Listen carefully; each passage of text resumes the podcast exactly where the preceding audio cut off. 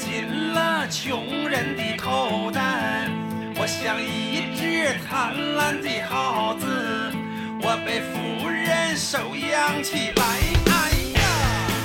加拿大的一个学者写的一本书，是北大的赵云南翻译的。然后呢，我们院长就拍下来，然后给我发了三个赞，赞赞赞，说这不是我。然后我们院长说别谦虚，我说真不是，真不是。他说就是你，就是。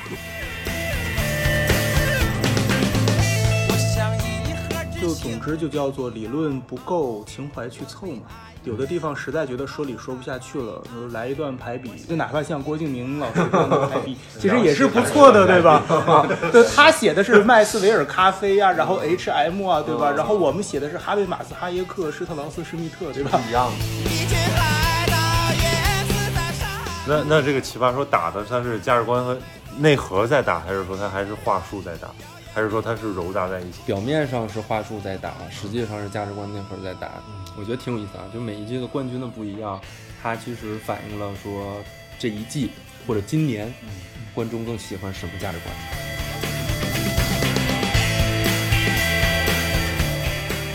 但有的时候你就是话说回来吧哈，你说就咱们这都法学博士读出来了，你说你读出来以后又能怎么样？所以，我我我们已经肯定彻底迷惑了，我们到底是在抑制焦虑，还是在传播焦虑？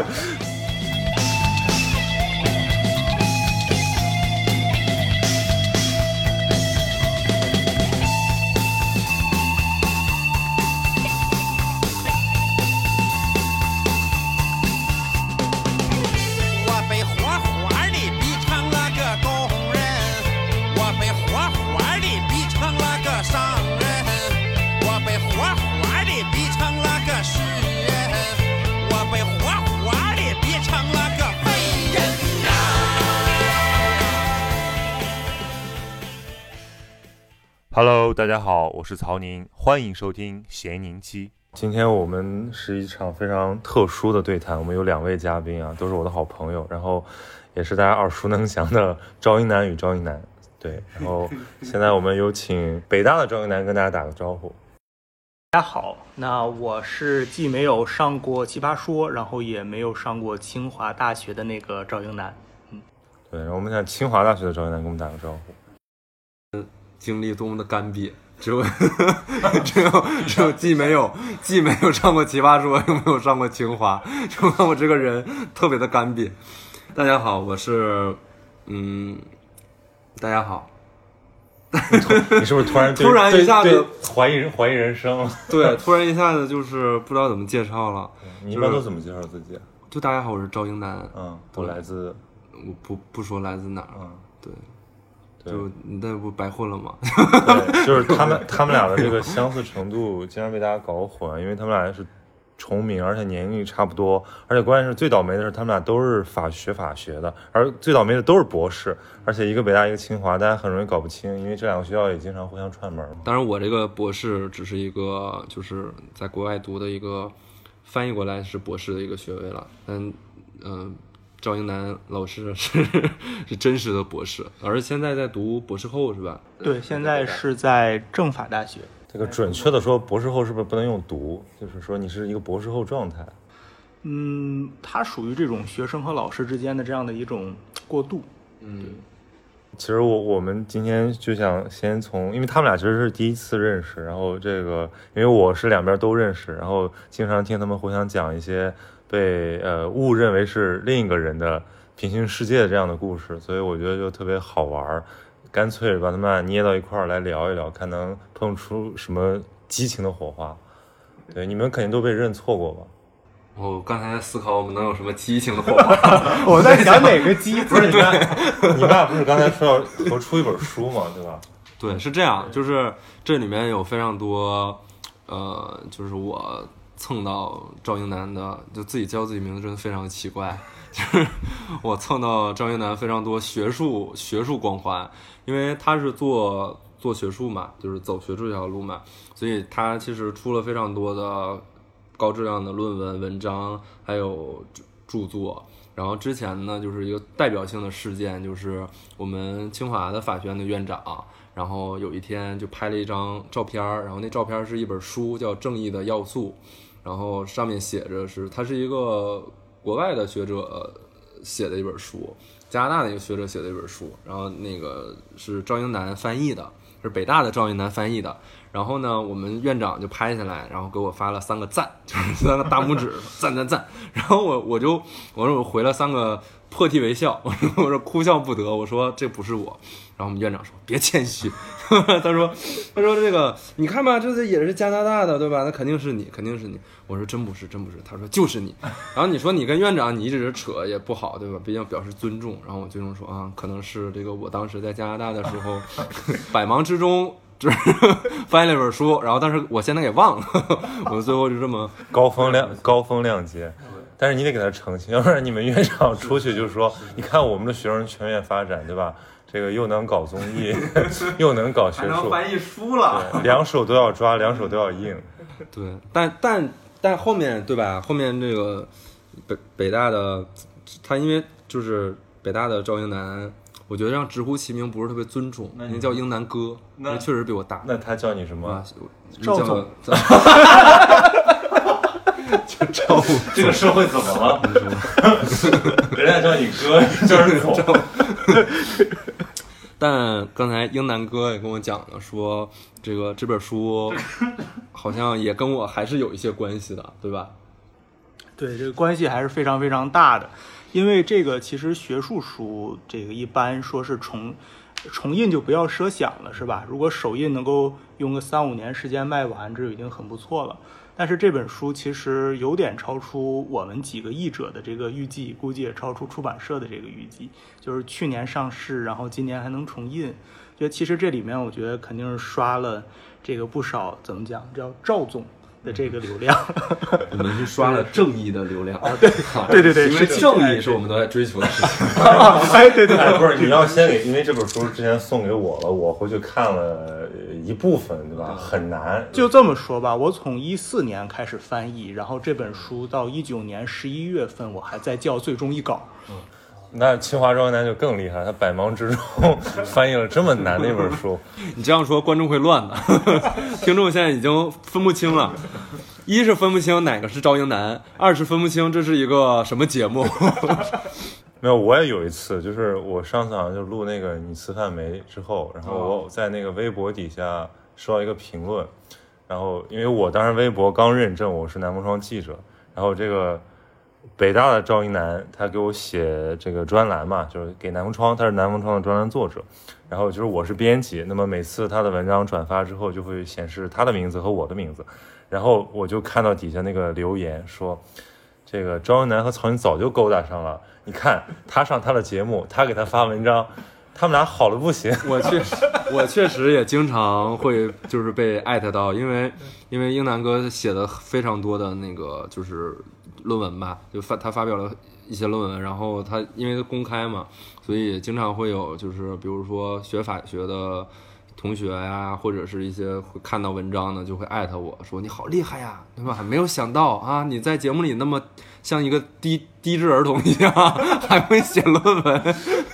就是你在节目里追求的是这个呃娱乐化的正义，然后在背后还追求这个学术化的正义。哇，其实哪天咱俩就应该怎么怎么怎么整一下，说是不是可以把这俩人合并成一个人？觉得这样的就好好很多。这样就是你我刚刚看完这个信条，就感觉你们可以有一个正向时间和一个负向时间。但是但是其实听起来还是挺好的，就这个重名没有造成很多尴尬，但反而给每个人带来了一些这个。红红利对吧？他给他给你带来了这个，带来了一些名誉上面的这个对，对我我这边是流量刷的非常的开心，但给你带来了一些名誉上的损失。这这倒没，你们俩顶着一个共同的名字，然后共享了两个人的流量。呃，唯唯一一点就是我同学总是在问我，你为什么转学去清华？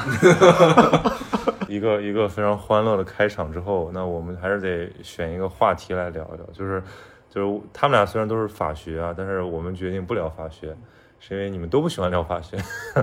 我是比较虚，他是他是说太多了，对对对。但是他们俩都是这个多才多艺的人。这个这个清华的这个英男呢，大家都知道嘛，这个他在节目里耳熟能详，而且现在自己这个创业做节目，对吧？呃，甚至是这个 签下了我，对。然后那位北大的我们的英南兄，就是他虽然是刚刚北大博士毕业，然后学术做的非常扎实，然后现在去这个政法大学做这个博后做老师，但是他其实也是一个非常这个博学多才或者说低级趣味的人，就是 这俩词儿不搭。呃，我们说低级趣味就是说，就不是只有曲高和寡，也有一些这个下里巴人，这个雅俗共赏之人，对吧？之前你在豆瓣上写了那么多，我觉得你这个看电视剧好像是比一般人是要多，你在豆瓣上写同人文吗？呃，没没有，主要是那个做，就是你读书或者是写论文时候，我用看电视剧当背景音，就那种越长的越这都好。可以对，那阵儿最长的是那个人鱼小姐嘛，咱们这个韩国可能是一百一百九十多集还一百六十多集，然后引到咱们大陆以后又是这个上百集，一百四五十集啊，我就觉得这种越长的这种越好。那你你你这个心态是什么呢？就是你能看进去吗？还是说你就是就就类似于这种白噪音，就是你有一搭没一搭听，然后它节奏又很缓慢，然后可能你一会儿晃神儿过去了，然后这个剧情不影响的。你不会在写论文的时候乱入一些，就是一走神儿乱入一些角色的名字？会啊会啊，有有有几次这一章主要讲的是人鱼小姐。本来写罗尔斯认为，然后突然写了谢大脚，哎，有一次真这样，我我写的是说原文写的是说这个罗素批判什么什么的萌妹，就你知道那个萌妹，我写成了那个萌妹子呃对，是萌妹子的萌妹。不是？但是你你是一个这个就是咱们国家如果要评这个叫乡村爱情学的话，赵阳南是担纲的学者，至少是之一。就是说你原因何在哈？是是是说，嗯，以此来彰显自己感觉比较接地气嘛。但我其实觉得这个剧还是蛮高雅的嘛。然后当时这个就很高雅吗。我我给的理由说确实很高雅啊，因为你你首先看它剧情里它是没有色情暴力，也也都是人家叫做正能量乡村爱情喜剧。嗯，然后再一情感个伦理剧，对，然后再一个，你看人家这个这个男女角色的这个衣服和服饰啊，这个领口啊什么，这个都很很好啊，都都这个领子都都在耳朵下面，这个我觉得得体。对啊，就真的这个再高雅不过了，制作精良。对，真的是这样，真的。那么你能从中看出这个什么中国真实社会的人情世世故是吗？真实人情社会其实难说，但是能够看到咱们现在生活当中的这种逻辑，它确实是跟老师的这种高头奖章啊，包括我们明面宣传上的一些东西是有很大差距的。嗯，就是某种程度来讲，这个剧还是拍出了真实的生活。对，真的是入木三分对，但他现在不是已经叫什么圆舞曲是吗？啊圆舞曲是这个第七部好，久之前啊，对，然后今年是已经到第十三了。对啊，已经十三了，我我还以为十一呢。圆舞曲那个时候还在卫视播呢，对然后后面网播的时候就已经是前这这几年才在网上。他怎么可以这么？那还有人追吗？我怎么？那个基本上他跟《长安十二时辰》就是去年吧，他他俩是前后脚嘛，基本上打个平手。呃，观众角度反馈有的时候比《长安十二时辰》更好。其实这个超越很多他们背后制作这个人的这种构想啊，大家会觉得说一个剧剧情紧凑，然后很有逻辑，这个应该是火的一个要素。但不是，但不是，但其实我就觉得说，其实观众是有注水的这种需求。嗯，他需要这个再阐释的吧？刘刘老根儿你看了吧？看了看了，对，这真的这个热度非常。非常无聊的一个剧，但就是停不下来，啊，对，就节奏非常慢，它的就是已经超出了，就我觉得就是反常理的那种东西，你知道吗？因为大家现在都在追求恨不得一集死十个人，对，但是刘老根儿那个也是，就是节奏非常的慢，然后他最快节奏就是在最后一集，他最就相当于比如说可能这个故事。它整体的故事可能三集就能拍完，但是他把前两集抻成了二十七集，在第二十八集的时候迅速交代了所有的东东西，就是草草结束，但是就是非常非常好看。那这个拍的都是东北的故事，你觉得这个就是真实吗？还是呃，你是东北人吗？我不是，那你不是东北人，我是西北人。哇！我第一个看到我身边就是一个非东北人对乡村爱情和刘老根儿如此痴迷的，或者如此研究的一个人。但但是怎么回事？你像我室友，他是东北人嘛，我之前硕士的室友，那我室友就跟我说，说东北范围有多大呢？就是东开始呢，就是从咱这黑龙江开始，西面一直得往哈萨克斯坦那边走，所以说整个中国基本都都是东北嘛哎，世界对对的东北对世界都说东北。它这个剧很神奇，就是我没有完整的看过，但是我竟然什么也没落下，就是它的这个散点式的这种 剧构法，对吧？让你就是随便看其一，你就知道所有事儿，因为它是是是它某某一集它就是念叨之前的那些事儿，对吧？那你说说这个是对生活的复刻，还是说对生活的这个提炼，然后让大家觉得说产生了艺术化的效果？嗯有提炼的，其实其实里面有那么几句台词，其实仔细想想特别有意思。有一次就是这个镇里人家这个呃乡里来的人家书记视察，然后当时这个刘能和这个赵四儿上前去这个就跟人家这个书记套套近乎嘛。然后这时候这个赵四就非要问人家书记一个问题啊，他说：“哎，你们。”嗯，不是说人民的公仆吗？那咋又是我们的父母官呢？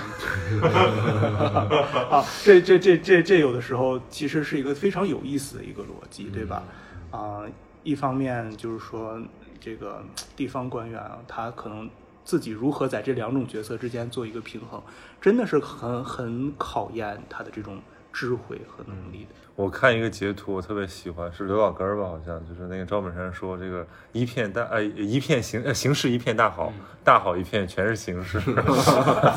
频繁被人拿出来使用。就说他可能是把这个呃生活中的一些民间智慧，对吧，就搬到那里面去了。但是其实也比我们的那种那个傻逼编剧，这个在在在这个房间里面想出来那个生活还是要真实的多。就是他们的这个剧，我觉得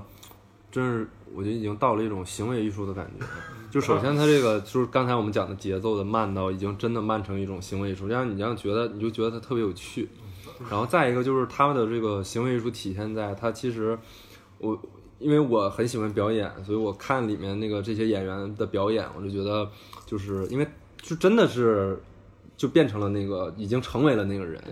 你像《乡村爱情》已经就是不用说了，因为都演这么多年了，我就像那个谢广坤，有多少人认识谢广坤，不认识这个演员？对，已经我觉得他们也演不了别的东西了。对，然后你像刘老根儿也是，就是我当时就是看他们一个预告一个片段，就是当时是那个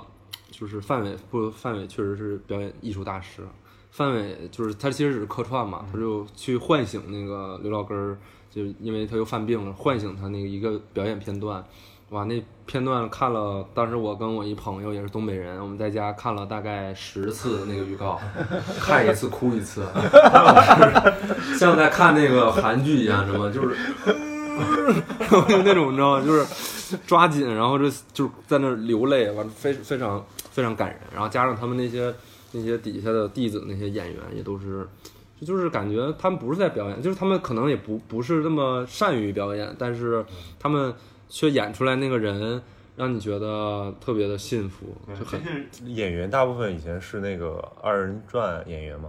但二人转这种表演形式，它就非常的不表演。这个也是因为最近刚采访完演员，就是什么方法派啊、体验派谈了一大堆，然后你忽然发现这个二人转式的那种表演，它其实是一个舞台，它是一个完全没有真实性可言的一个一个状态，它就是在有点像呃。在剧场里面给你制造了一个情景，你也知道那个不是真实，对，但反而是他把那个变成了，呃，这个剧，呃，就产生一种奇异的效果。然后我觉得更更夸张的是，有一次我坐那个，在反正是在一个什么，在哪个地方机场的大巴士上，看黑龙江卫视在放一个真人秀节目，我一看，哎，这不是吗？好像是吧？就是反正是这个 乡村爱情的那个天天团，快乐营，对这个真人秀，我我忽然发现，就是说他们其实这个真人秀和电视剧是差不多，他们他们在这一个支线上模糊了这两种艺术门类的界限。哎，那你平时刷剧吗？我我其实我看综艺比较多，然后剧的话，我只看一些就是大爆，但是大爆也是就是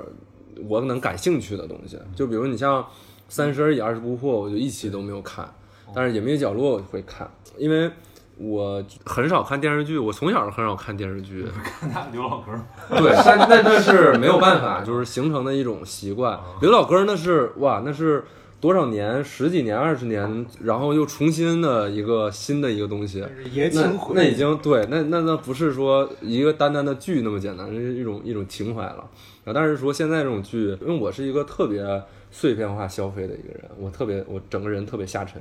对，所以 你你特别特别碎是吧？特别碎，所以综艺一期两期的，对吧？就是它很快。然后你要剧的话，你看一集，你得等明天才能看下一集。我不行，我必须要就是及时满足。对我是一个非常对非常 low 的一个人。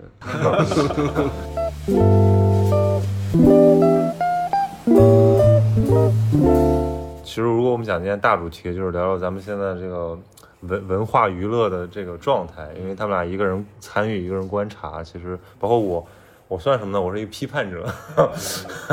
对，就是，但我也看剧啊，我现在什么剧都看，就是为了能够跟这个年轻人对接轨嘛，对吧？就是至少你得知道，比如说现在媒体生产，它也是基于一种话题的二次生产，比如说《三十而已》这个剧看了两集就看不下去了，但《三十而已》带来的话题引起了好几波讨论。就是现在一个很悲催的现象，就是我们的真实生活中很难发生一些触动大家的讨论，但是你都得借助文艺作品，对吧？而这些问题一年一年的拍，什么女性焦虑啊、中产焦虑啊、这个育儿焦虑啊，哎，怎么说来说去都是焦虑，反正就是此类的这个呃主题，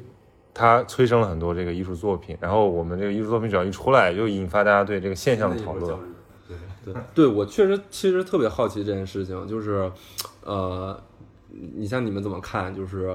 这些呃反映社会现实或者社会现在群体焦虑的这种题材的东西，它出来之后，它对我们解决这个焦虑，或者是说对于社会现实的变得更好，还是会有什么不好的影响？因为我今天主要是今天看到柠檬影业新的一年的剧的计划，小欢喜二零二二零二二》，就是他们的续集，就是讲都是原班人马嘛，就是大学时代大学结束了。就可以拍搞对象了嘛，啊之前拍不了嘛。然后那个还有什么那个小舍得，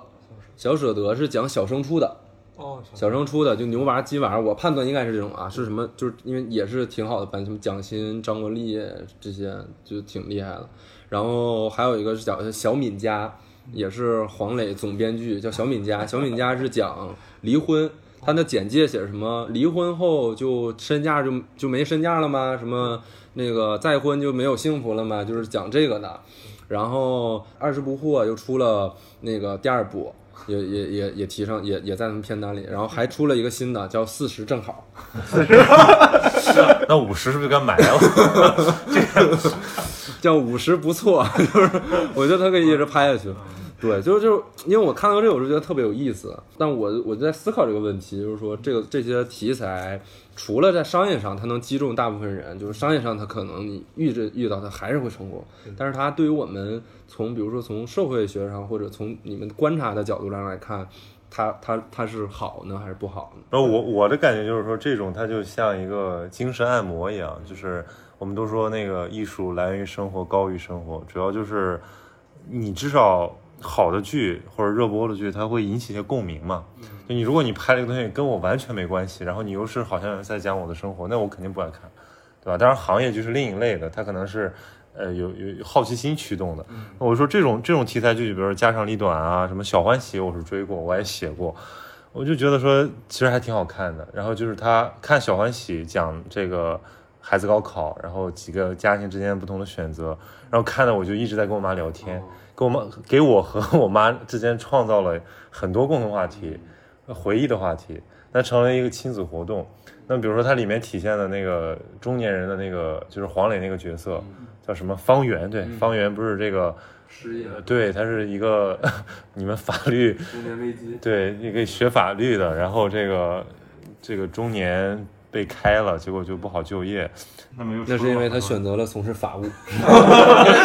咱俩就没有从事实务工作，对，就不会被对你们怎么又把这变成职业项的讨论了？就是就比如说像他这种遭遇。催生了大量这个公众号的文章，就继续去去去消费这个话题。对，然后我我就会觉得说，其实这些剧它从来都是重复问题，它还不是提出问题，因为问题已经摆在那儿了，但它也不解决问题，它也指不出什么路。反正最后要不然就是大团圆，这个你你所有的里边恶人受到了应有的惩罚，然后或者就是他这个一路这个未闻待续。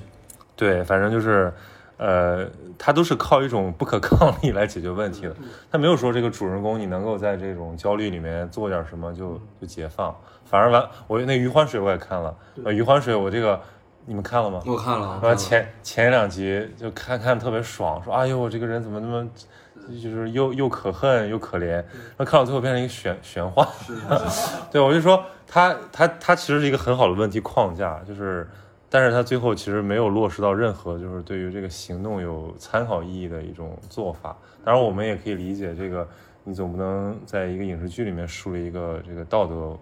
榜样，这样其实让观众会感到很大的压力。我的感觉就是说，特别是这种反映社会现实的这种，无论是综艺啊，还是说是这种剧，我的感受就是它得有现实感或者真实感，但是你不能完全是现实或者真实。如果真的是真实和现实这种东西赤裸裸的摆在大家面前，它是一定会给人带来一种冒犯感的。那这个时候 那个什么恐怖谷理论是吗？对就是变成真的是这样电视剧的恐怖谷。对，真的是这样。就是说，我的第一反应是不看。你比如说像《人民的名义》，其实他在湖南台创下了这个所谓的那个，就那个艾丽那个剧，对吧？那个呃，那么高的收视率啊，从那个一一年以后。最高的一次收视率，然后包括你看我周围很多学化学、学物理、学生物的同学都看，而且特别激动的，很久不联系，然后哎这个发微信问我说啊，你们学法律的是不是都是这个样子？但但是其实真的是我的感受嘛，就是好像大家真正的咱们学法学的不是特别看，对吧？对对对对，对大家还就像你会看令人心动的 offer 吗？不看，我就会觉得说你这种现实主义。嗯，我们是一种什么样的这种现实？可能是一种题材和你的手法上的这种现实，但是真正的说你的这个内容，其实还是 要要靠编剧自己的这个想象的吧。对啊，就是我你刚才说的，我就想起来这个这几年被吐槽的很多的这个行业剧嘛，哦，这个尤其就那些演员嘛，黄轩啊，还有什么 Angelababy，他们很爱演翻译官，对，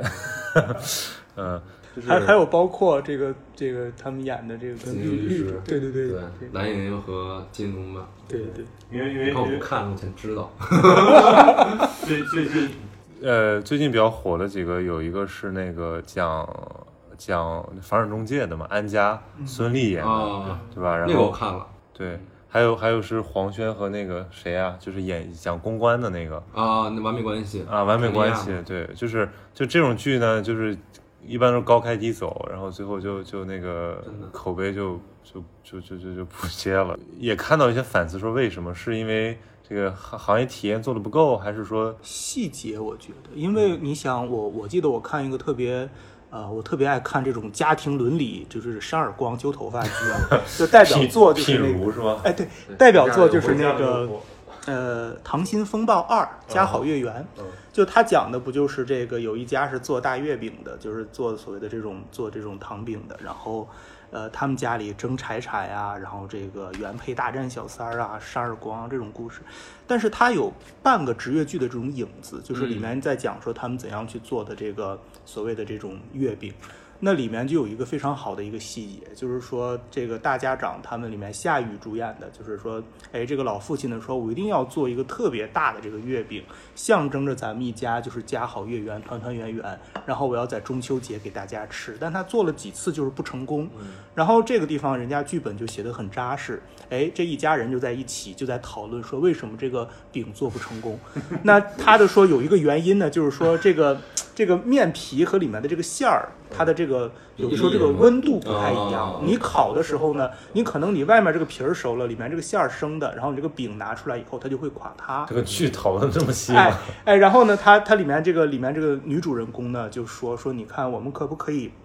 把这个馅儿先烤熟了，放到饼里头？就这样的一个细节，其实你花不了多大的功夫，五分钟啊、但是观众看起来是不一样的。对你至少你这对个作品，就是 你咱咱们很多的这个这个职业剧看起来就男女主人公，然后就是换个职业、换个场所谈恋爱啊。对对，我特别同意他这个，就是因为我们现在看到的这些行业剧里面，其实它都是架空在生活架空架空在生活外面的，它它就是讲行业多牛逼，这个女主男主在这个行业里面披荆斩棘、叱咤风云、谈恋爱，他其实他们真正生活多困难，或者是真正现实生，因为咱们其实我们仨都来自各行各业，我们听众肯定也来自于各行各业，大家都知道工作都差不多一样的傻逼，就是没有那么多披荆斩棘，没有那么多什么这个呼风唤雨的东西，可能你多可能你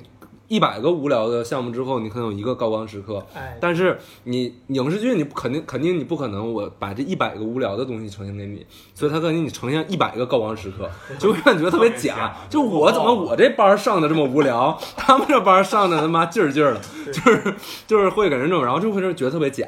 然后加上谈恋爱，他可能你像你刚才讲《谈心风暴》，他就是他有家庭，然后还有行业，它这个结合的，它就会让人觉得很真实，就就会看下去。那你像，尤其是你像《完美关系》这种，就是完全我是怎么知道这个剧的？就是我我我那个有一次看那个刘希平，他是万万博那个万博宣委的老总啊，是吧？他是个中国的呃一流公关人才。那么这个刘总的这个朋友圈就是健健身、美食，呃，基本上就是一些非常生活化的东西。忽然有一天，我看他非常义正言辞的发了一长段儿，原来是骂这个剧的。他说这个《完美关系》这个剧严重扭曲了这个公关行业，对吧？然后，然后我突然一下子我说，哎，这个剧我得去看一看。我说怎么扭曲的？后来看果然太太傻逼。就你不是这个圈儿的，你都会觉得说假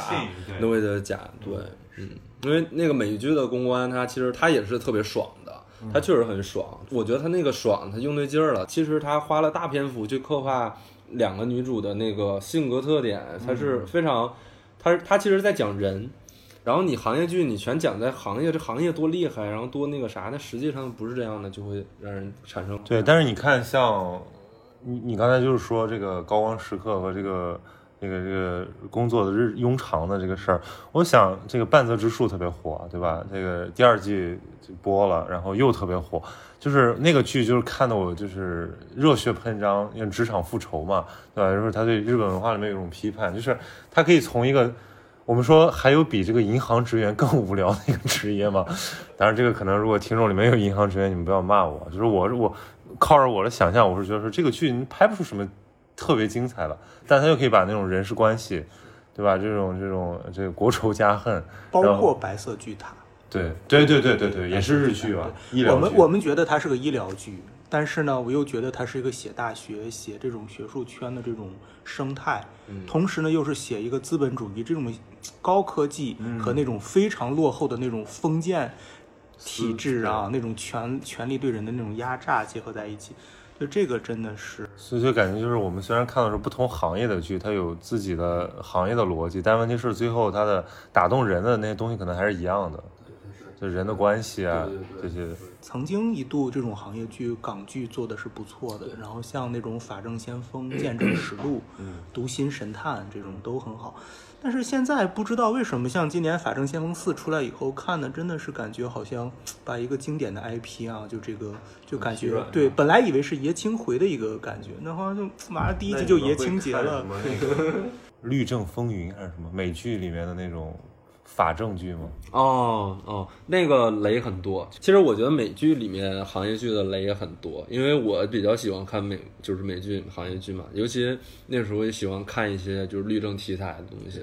然后就是你发现，其实如果你自己去搜的话，你就比如说你搜那个律政剧美剧。然后你会发现，其实有非常多种类，但是其实我们知道的，我们就以为说美剧的制作很精良，但是其实它也是高分的，也就那些。我们印象里面美剧的律政剧做的很好，但只其不过是因为我们实好的是看到的。对，就是因为好的才能出圈儿，出那么远到我们的视野里。但是你其实我自己去搜好多，有的看的其实也都很假，就也是特别也是特别就是架空的。但你像好的那些，比方什么那个《Good Wife》。就是比较真实的，就是它其实真实都是它展现不好的一面，它有主角露怯的东西，它有露这个行业的怯的东西，这东西才真实。因为你想这行业 啥都厉害，这简直是梦想的港湾，那就太扯淡了。所以一般这个肯定是一个行业剧，主要还是给非行业的人看。然后当然是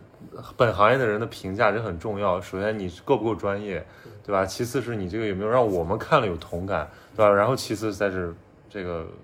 行业外的观众对你们，甚至我觉得他不专业也 OK，就是他，你比如你就像那个令人心动的 offer，我看了前两期嘛，然后其实我觉得他的选角什么的各方面，就从一个你做综艺的角度，你觉得他的那个选角啊什么的其实都挺好的，但是如果你从一个法学生的角度你去看他的话，你会觉得这哪是实习，这哪是在律所实习，在律所实习可能就是打印材料，对对吧？然后端茶递水儿，装订案卷，对，就是就是这些活儿，甚甚至你就是你是一个正式的毕业生，你刚进去试用期的前两个月，你还是你也是干这些活儿。但那个其实他就给你就是什么上来，他那个更像一个属律所的暑暑期学校，就是你去了给你个案子，然后模拟辩论，然后又那个可能他们也会出庭啊，或者是有一些模拟的有点像咱学校的法律诊所。对，有点像法律诊所这种东西，但就是我们其实看的时候知道说这个东西它不是真实的法律法学院的学生到律所里会专经历的行业的东西，但是呢，我仍然觉得这是一个好的题材，因为它它毕竟它可能它可以有一个造梦的。功能那也行，就是比如说一些高中生看了，他觉得法律这个行业很好，我愿意来，对你对吧？或者是行业外的人，他觉得说，哎呀，法学的实那个法学生好刺激，感觉他们工作很很不错，也也行，对吧？但好多剧就是你外行业人看了会觉得，比如说你像完美关系那个外行人一看完觉得公关人都傻逼，他们当然行业人行业内的人就会生气，说怎么能这么拍我们？就觉得我们都是一些就装逼的人。就是他们会生气的。如果你真的你就是假，但是你能有造梦的功能也可以。其实我觉得这个行业剧这种这种题材之所以成为现在这种影视剧的一个一个大热门嘛，就是主要还是因为这个社会高度分工。就我们对很多行业其实它就在那儿，我们知道啊有这个名字，但是它在干什么我完全不懂。还有很多行业其实还没有被拍出来，对吧？那我就觉得你刚才讲的那个很多。这个造梦的，就比如让一些年轻人看了，他会选职业。我我就想，我说那个，我当时为什么学新闻？其实我当时一直觉得说，哎，我这个读书比较好，然后喜欢这个什么文学哲学，报报中文哲学有可能。然后就是因为看了一部美剧，叫这个《Newsroom》，对吧？有肯定很多人看过，叫《新闻编辑室》，然后一共有三季，特别好看。然后它其实那在那个美国的这个呃新闻专业主义的这个行业剧里面，那也是一个很好的剧。它把那个行业的这种光荣和痛苦，嗯，那种身不由己都拍出来了。对，但然后然后我就抱着这种梦想就去这个。复旦的新闻，对，然后发现并不是那么回事儿，对，人拍的是美国的新闻界，对吧？跟咱们的新闻界不太一样，对，而且咱们的新闻界还是更加光明。对，咱们的新闻界没有拍出什么行业剧，对我就说这个这个功效其实是很重要的。然后包括我这次在那个杭州给一些高中生讲讲新闻，然后我一开始列了一个很长的书单，后来他们那个工作人员跟我反馈说，你这个书单根本看不完，我就列什么那个。什么什么那个《王国与权力》啊，就那个纽约讲《纽约时报》的，然后还有一些新闻传播学的一些专门专业的素材，社会学的。他说这学生不爱看，我说那好吧，我就推荐推荐一个美剧，然后推荐俩电影，结果学生都看了，而且看完之后其实还挺深刻了。包括之前他们这个日本拍的那个《入殓师》那个电影，哦对，是吧？其实这样的一个职业，咱们平时比较忌讳谈，对呃但是 当他拍出来的时候，反而觉得这个效果非常好。特别是这个男主人公一开始这个见了以后就开始吐，对吧？一开始工作一上工就吐，到后来真的是在工作的这个间隙当中哈，在自个儿的车里自个儿给自个儿做一份三明治吃啊。这个时候他这个背景乐一起，就其实觉得人这一辈子活的，其实你无论从事哪一种工作，它都有某种神圣性和价值在。这个其实真的，我觉得。呃，能够达到这一点，其实是很就是很你这就是说，最好的行业剧或者影视作品应该完成对一个就是身份认同的这么一种描述，对吧？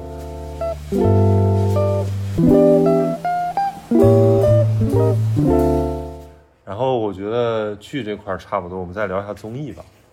因为这个就是我们文娱生活的另一个半壁江山。其实现在的综艺也是百花齐放，对吧？而且我追综艺其实追的不多，就是追几个大的大的 IP，什么乐队的夏天。看到了曹宁对于《奇葩说》上一季那个旧猫旧画那一期的精彩论述，难道是因为这个，所以奇葩说这期来找我吗？我也不知道，但是确实那篇文章我觉得写的很好，你还记得吗？入坑之作。我只记得你的角度特别的好，然后然后也是站在一个比较批判的角度去讲这件事情，就会让我觉得，嗯，对，就是我算是对曹宁的一个入坑之作。那些你你你参加了吗？没有，我我我在那个在，我是在那个模拟辩论的时候，我因为那是导师赛嘛，啊就我是在模拟辩论的时候，就是在录制之前我打的那场，打过这个题，对，嗯，这个这个题就是那那那个话题突然火了，然后，但我直接触发我当时想表达的那个还不是李诞的发言，而是这个是那个看理想，然后他写了一篇，他说这个是我们什么最后的战争，就是然后他把这个抬升到了这个人文主义和我们现在的这种庸俗世界观的一种对立。然后我说什么玩意儿？人不就是个节目吗？对吧？然后我就觉得他那个写的太太膈应人了，我就表达了一下，其实就是你说的那个，你刚才讲的那个，就是奇葩说的观众他不喜欢的，就是你愚弄他，嗯，呃，他也不喜，他不不像什么吐槽大会、脱口秀这样，他就是我就乐，他希望既你说服我，然后你这个按摩我，然后同时你又让我开心，他喜欢是这个东西，那就是说他要用一个形式。完成好几个效果，那这里面就出现一些这个矛盾和不清楚的地方。就比如说，我们到底是在搞笑呢？就是李诞那个，如果你把它当成一个脱口秀，好像还挺挺好的，还是一个还是一个论辩，还是一个道德说教。然后，如果你把这三个东西放在一起，然后你用 A 的这个这个要求去要求 B，那这个显然是过分了嘛？就我就无非是说把这个东西说清楚一点，就是因为我也很喜欢很喜欢奇葩说，我从第一季就看，而且基本是一期不落。对，但是我对这个节目也是经历很复杂的感受。它就是，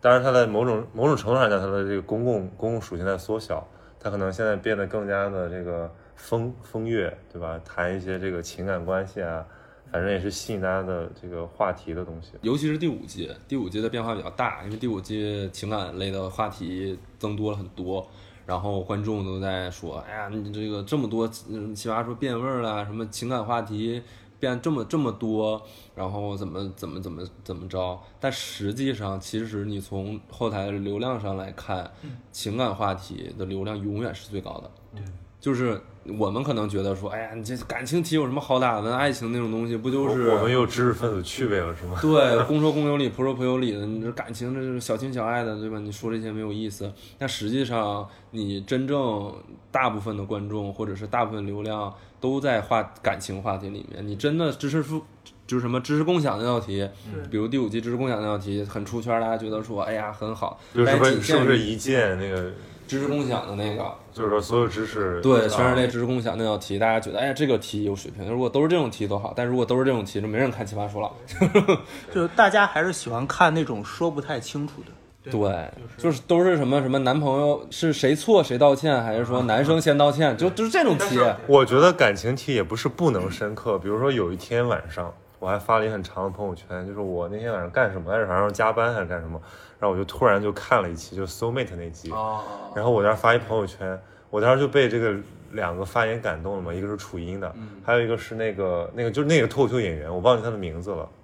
毛东吗？毛东，对对对，哦就是他里面就就楚音他讲了个什么事儿呢？就是说他是觉得没有 soul mate 嘛，他就觉得说没他和他老婆的现实例子，然后就是说我们这还是要过下去，怎么怎么样。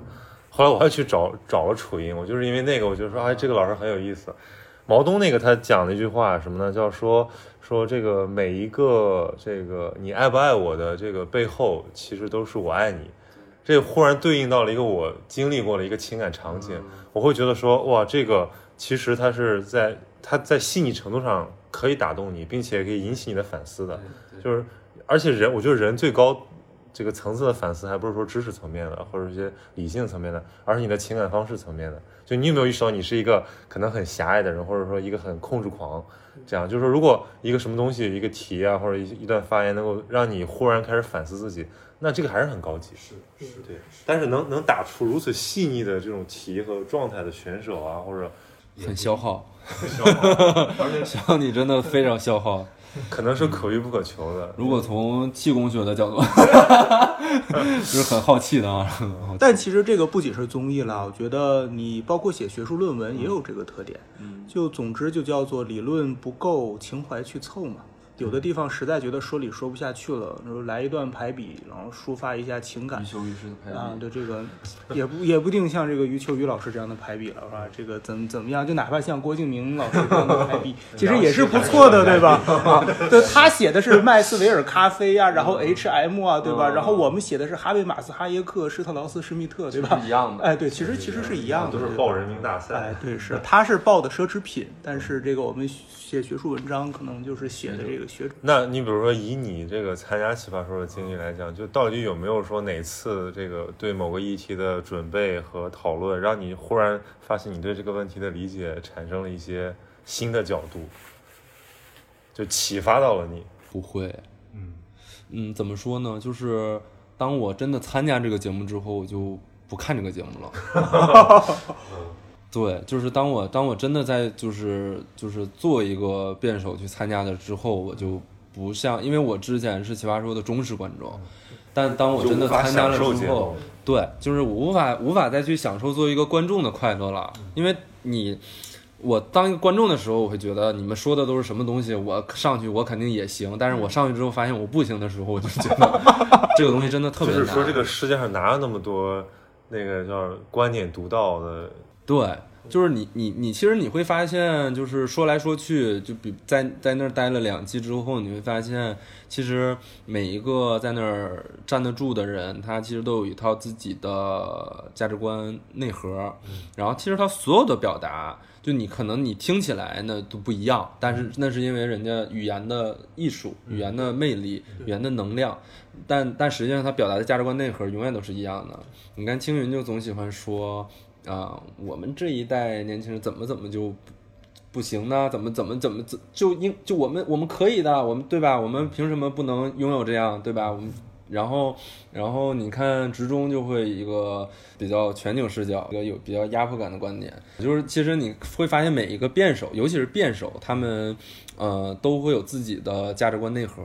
所以这个价值观内核。呃，你你后面你会发现说你在那个节目为什么没有启，就是说题目不会启发我，但是其实里面的每一个辩手，他们真的非常启发我。就是一是这个节目的让我体会到语言真的是个艺术，就是你这话怎么说能让它的能量最大化。其实我们每天都在想说怎么这段话怎么说能让它的能量释放出去。你平常哪会想这种啊？话说就说了，对吧？顺嘴了了就说出来了啊，你不会思考这个问题。然后第二个就是你。真的要说服别人，或者你真的要做一个信念感强的人的话，你必须有一套完整的、别人打不破、怎么攻都攻不破的一个价值观内核。你有这个东西，你才能在里面站得住。我觉得这个都还这这的还没修炼明白呢。对，就那那这个奇葩说打的它是价值观和内核在打，还是说它还是话术在打，还是说它是揉杂在一起？表面上是话术在打，实际上是价值观内核在打。我觉得挺有意思啊，就每一届的冠军的不一样，它其实反映了说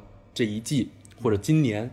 观众更喜欢什么价值观。对，其实就是大家都是正确的价值观，在正确的价值观里面，它肯定有不同的分层，就是可能比如说他更注重于情感，他更注重于爱爱爱的表达，然后他更注重于这个平等，呃，追求平等自由，对吧？追求独立，然后你会发现每一年的社会情绪是不一样的，因为。我我们这这就聊远了，就是我们做综艺经常会面对投资人问的一个问题：怎么做爆款？对，这其实是一样的，就是你怎么拿奇葩说的 B B King，其实也是一样的。就是我说怎么做爆款，这是一个这这完全没有办法回答的一个问题。那为什么丧会，或者说为什么吐槽大会会爆？它不是说这个节目形式就就就天然决定它会爆，是因为社会情绪到了丧的那个点了，丧的情绪出来了，吐槽大会李诞应运而生了，就这个东西就爆了。就是它就是我觉得就是社会它其实情绪的产物。是它其实是个自然选择的过程。对，它是你爆款选择了你，不是你选择了爆款。真的是这样。对，就是你站在后面看，你说，哎呀，我们要总结总结，其实你总结不出来，因为你不知道后面的情绪是怎么样的，后面的选择是什么样的。对你像今年的《乘风破浪》为什么会这么爆？就是从概念出来就会爆，它就是女权这个情绪的一个酝酝酿。对，就《乘风破浪》这个是我看到这个小道消息流传的那个人员名单，我就有点期待了。我想，哇，这用宁静的那个话说说，这一帮老娘们儿凑在一起，那怎么弄啊？你想，就是即使放在五年前这样一个策划，它不会说仅从概念就会这么吸引你，但是五年，就是尤其是这两年发生这么多事件，它积累的社会情绪就应运而生了，这个这个东西它它就爆了，对吧？那这个话题好像就是说，影视剧和综艺某种程度上很像，它之所以能够大火，还是因为它切中了一个社会情绪。综艺是其实是更更及时性的，因为剧你是需要从写剧本儿，从呃从拍，然后那个到最后制作再上线，它就这个战线其实挺长的，电影可能更长，所以他可能只能选择一些比较保险的，就是这个情绪至少两年内不会过期。对，你不能说对吧？就是你比如说我要做一个女权题材，或者是什么。或者，比如我要做一个呃丧丧文化为题材一个东西，那做电视剧其实就很难，因为可能这个情绪它就是一瞬间能过去了，明年就变了。你策划了两年，现在大家要提倡要快乐生活，要积极，要要要积极。你没发现这个社会情绪在变吗？之前就是佛，哎呀无所谓不想干，现在大家就觉得说。你你得振作起来呀，元气满满呀，对吧？元气满满呀。之前就不会说，之前大家说，哎，我很丧，我觉得很酷。现在你说我很丧，就觉得这人怎么就对吧？就就我们看，其实大家觉得社会情绪这个东西可能比较虚，但其实它是真实存在的，只不过因为就是它它太太日常了，我们察觉不到它。但是你比如说像碰上疫情这种，对吧？一个疫情立马把这个世界 的历史对分分隔成了两块儿。你想想，这个之前的那种丧和悲观，对吧？跟疫情期间的那种那种压抑和愤怒。到现在，我们已经进入到一个后疫情时代，你已经必须和他共处的那种，你其实还是很无力，但是你可能就像你说的，你必须得，你给自己打气。社会情绪就是靠你们这些记者推动出来的，南风窗的记者啊，我们能推动的很少，但我现在就是不，你们推动了很多。我们就是这个营销号，或者说这个产业链，它就是说自媒体啊，这个产业链，它一直是。你说要是什么某个产业，它对这种社会情绪捕捉最敏感，就是这种产业，就它本身没有什么内容输出生产，它不提供原创，对，但他们也有选题，而且他们东西跟得很快，大量这样的内容其实都是在重复，在或者说你可以，你可以讲它是在打捞，或者说它是在属于那种刺激，就是你比如说像这个学术圈的这种公众号也是。他其实有很多号，他什么也不写，他每天就做一件事，选旧文，就是今年啊八月份，然后有多少个学者发了多少篇文章，九月份他再统计一遍，说全国多少个高校，每个高校发了多少篇文章，哎，他就每天在做这种统计。其实你说他生产了什么吗？他没有生产，但是他这个对于人、对于社会的影响非常大。你包括对于学者、对于一个学院，然后再包括对于学生的这种影响。难以估计。然后，你像这一个小小的学术圈都是如此嘛，这还属于比较冷门。但真的是说，在一个综艺上，如果大家用这种类似的这种手段去公众号上去做一些这种宣传呀，或者说在做一些这种内容上这种营销，那其实对于人们这种社会氛围的这种影响，人们心态的变化是很难估量。对，而且我觉得它这个关键是自媒体，它不是一个被策划出来的东西。你全国那么多号呢，你这个大家为什么就在同一时间就是写这个东西特别多？那就是因为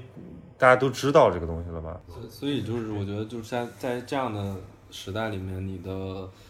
呃你的信念感必须特别特别的强。你其实就像刚才刚才那个走的那个女孩，她不是做品牌嘛，然后她不是问我们包装，她其实已经笃定了，她本来已经笃定了那个包装，但是我们每个人都告诉她说那个包装不好看。我跟她讲的时候，她说 不对，你这个审美。不一样，你不是我们的受众，然后出来问曹宁，曹宁跟我说的一样，他就有点动摇。加上我们公司所有人都告诉他说那个那个不行的时候，他就动摇了。对，就是这个东西，就是就是像我们是所有人都扮演这种自媒体的一种一种一种东西，就所有人都在煽风，都在煽动。就是像你今天看到一篇文章在讲一个焦虑，你明天发现你发现朋友圈里全是这样的焦虑，大家都在转的时候，你就在相信说哦。我真的很焦虑，这焦虑是真实存在的，对吧？就像我之前，我完全不考虑什么北京户口啊，什么买房买车，我觉得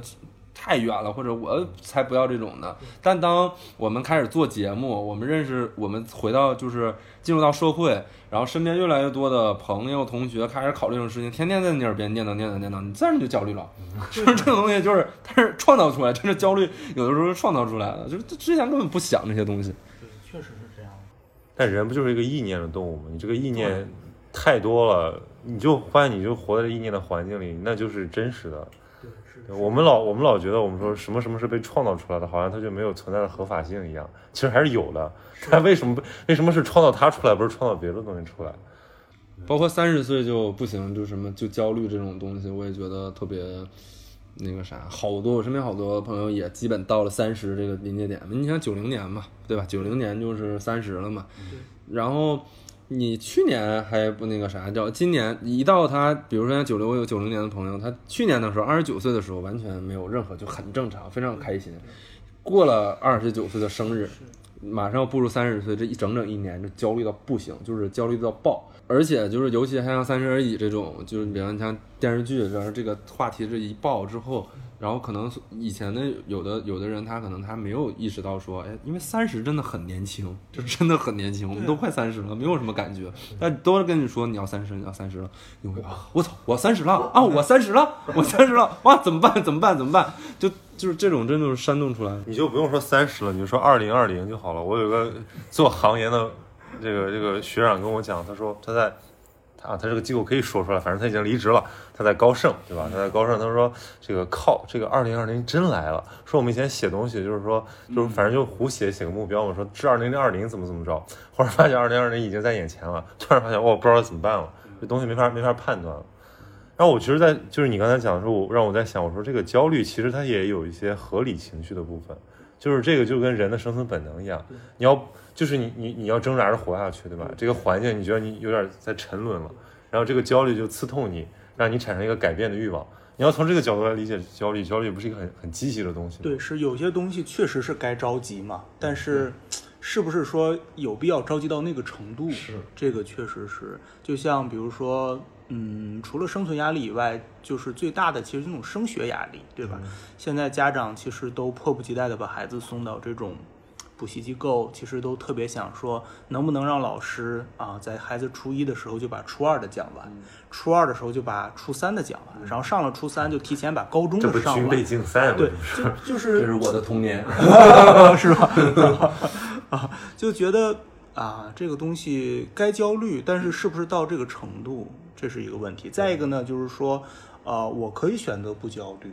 但是，但是我不能不为我的孩子去考量。你说这，我突然想到昨天，昨天那个见了几个投资人，然后就聊到教育这个领域嘛。这两年是风口。对，然后有一个投资人，他就是讲说，讲说一定，他他就特别看好这个 K 十二和就是互联网线上的教育。然后另一个投资人就是说说。他觉得不，他觉得互联网教育是个伪需求。他觉得面对面讲授才是真正能传递很多隐性的信息。然后他说，我也不想给我孩子报那么多班，我希望他就是，呃，但我就给他报一些体育课，就是希望他身体健康就好，就是两个完全不同的观点。然后，本来这个那个支持线下教育的这个投资人非常乐观，就是：“哎呀，很很潇洒，很很酷。”然后呢，这个支持线上教育的这个投资人就几句话，就马上他我发现他的脸色已经变了。他说：“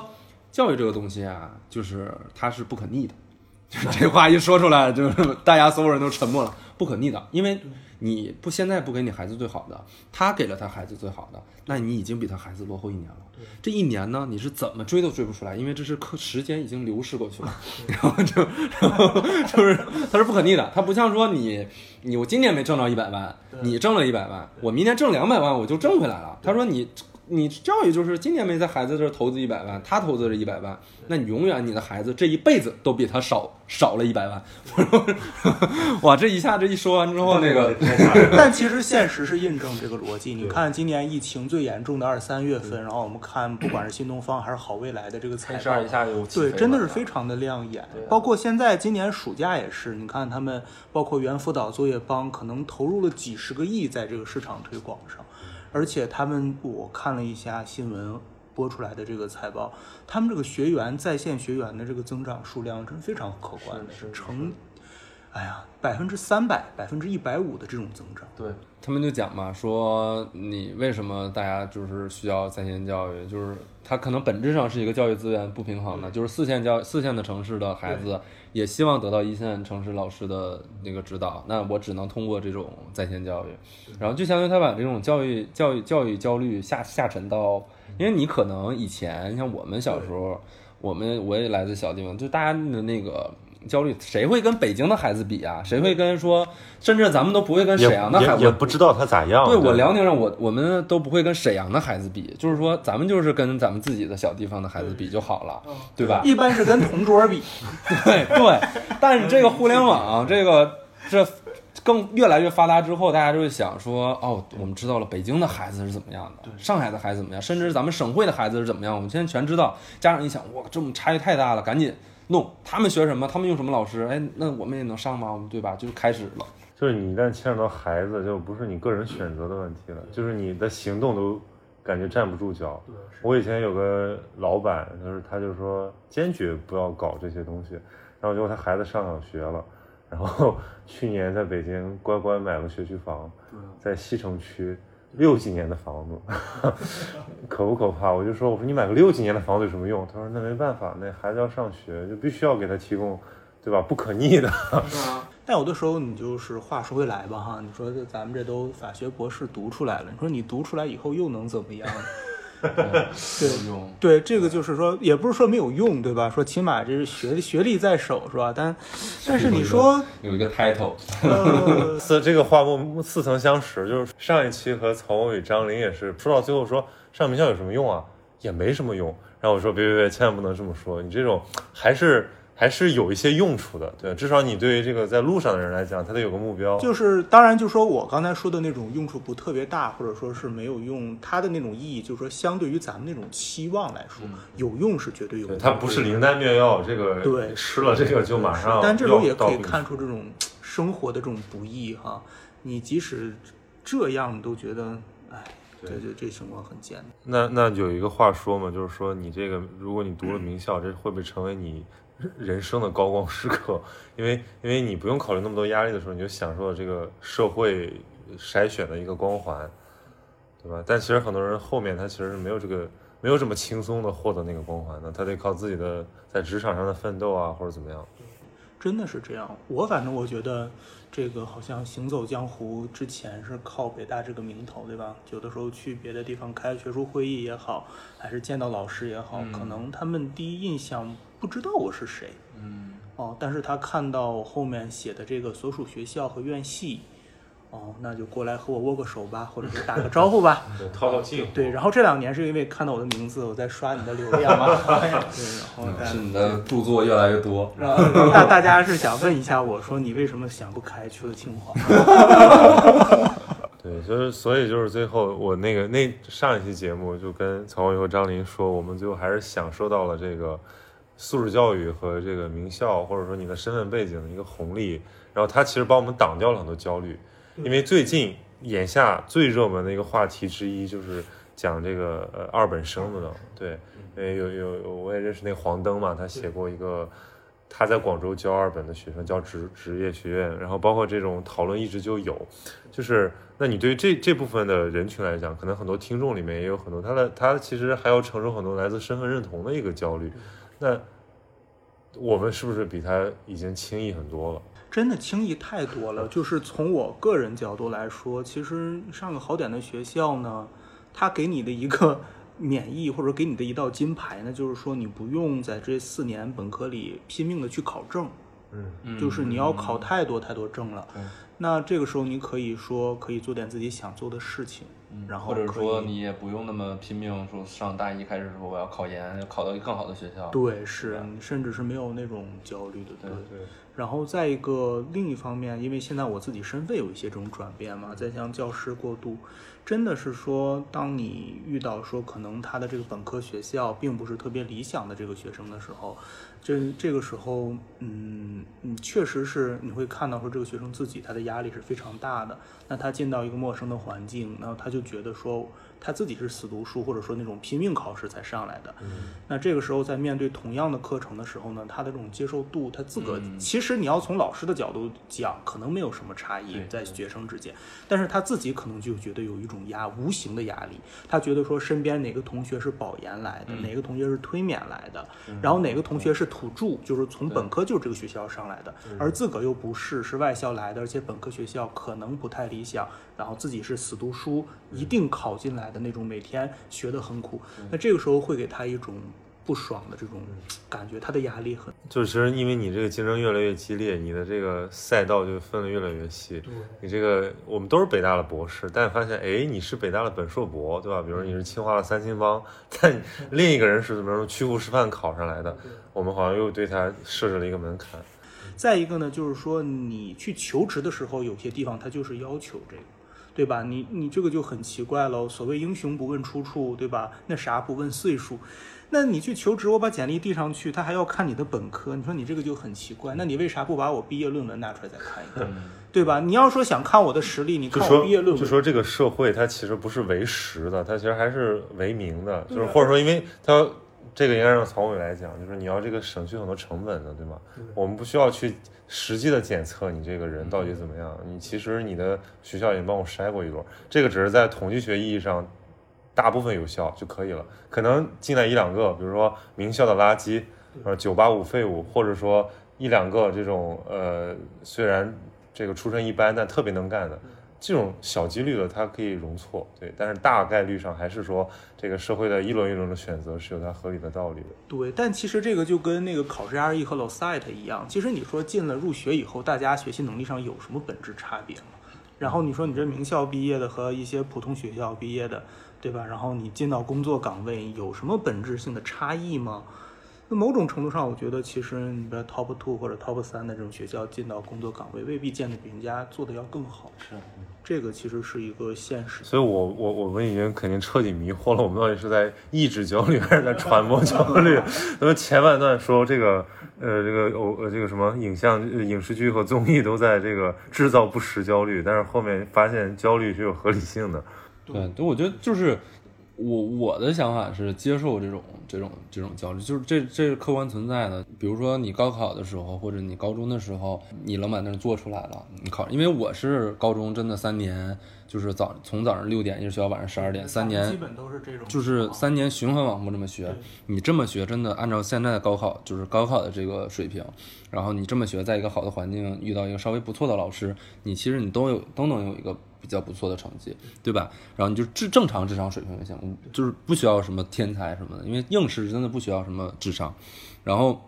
你考到这个学校，那你就享受到，你就吃到这红利，这是你应该吃的红利，因为这就是你你之前努力了嘛，对吧？就因为我我是觉得咱们每个人，就是因为刚才讲的焦虑，其实都是外部评价的焦虑，就是你不是这个北大本科，你不是清华本科啊，你这个学校本科学校不好，在求职的时候会有一些外部评价的焦虑，这些压力。那这些压力其实，那你可能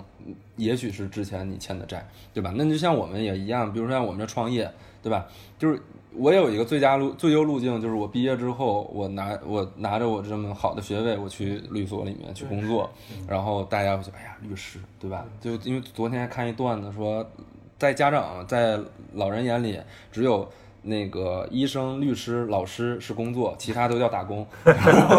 我现在比如我现在选择创业，我选择一个更自由或者想做自己想做的事儿。那比如说明年公司倒闭了，我要去干嘛？比如我要再去律所找工作，那我就要承受这个焦虑了。就我我就非常焦虑，我就要承受外部评价说，那你这两三年也没做这个呀，你能干嘛？对吧？对。我去综艺行业找工作，人说你这都没学过呀，你有什么作品？好像也没创业做出什么作品，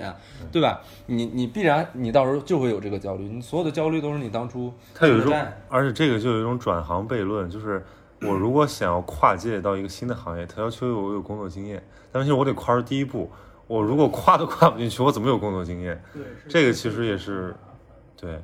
就是所以说人人成长是个连续体嘛，就是你也不可能说我现在就放飞自我了，玩了，然后或者我就不负责任了，然后回头还能把这个补上来。这也是学校和社会的这种矛盾。像公司呀、社会啊，经常就批评学校，说你们那专业设置的太老套，教的都不是我们用的。对。然后呢，学校里面学院老师呢，特别是研究生老师呢，就特别的头疼，对吧？我的这学生哗哗出去实习，课也不来。一点到大部分人不在，然后论文都没法指导，那最后呢，这个实在是看不下去。你说你让他过吧，你觉得这个学术上是有一定的问题的，但你不让他过呢，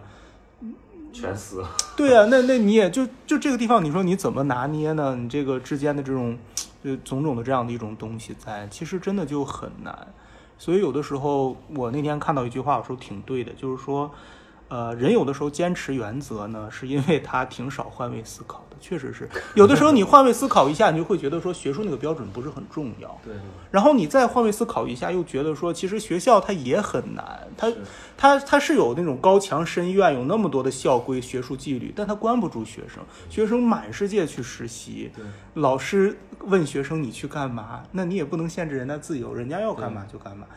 你这个时候你说你怎么去平衡这些东西？你怎么去做？学生就这样去实习，进入社会去找个工作，依旧很难。那我们都说说实习在于精，不在于多。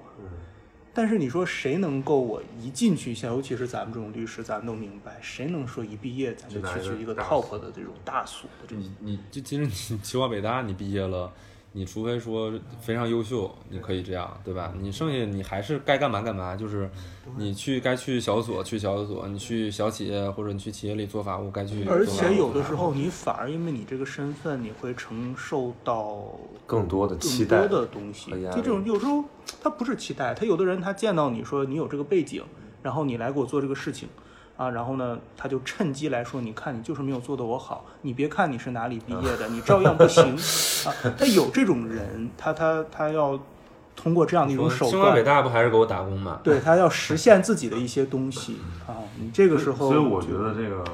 名校它主要是一个比例问题。对，就是清北复交，它代表的这个优质的教育质量，保证他学生的素质，这只是说他比如说可能占到百分之二十或者百分之三十，他并不是说所有进了这个门的人就是这个模子的。就是学校好，因为之所以它好，是因为老师好，就是因为因为给的钱多，然后老师待遇好，或者是这个学术条件好，所以他学学校好，排名好。跟你学生什么就业率啥的，你排名世界大学排名又不看你学生智商水平和那个。对吧？毕业之后谁找的工作工资高来排你世界大学排名，对吧？他都还是看研那个研究能力，所以你其实学校跟学生没关系，对。但是你就是对吧？但是有很多观念是把你们强行绑在一起，这个时候就就会觉得特别的麻烦。这个这其实是一种不必要的麻烦。但是问题就在于说自己能想开，你周边的人想不开，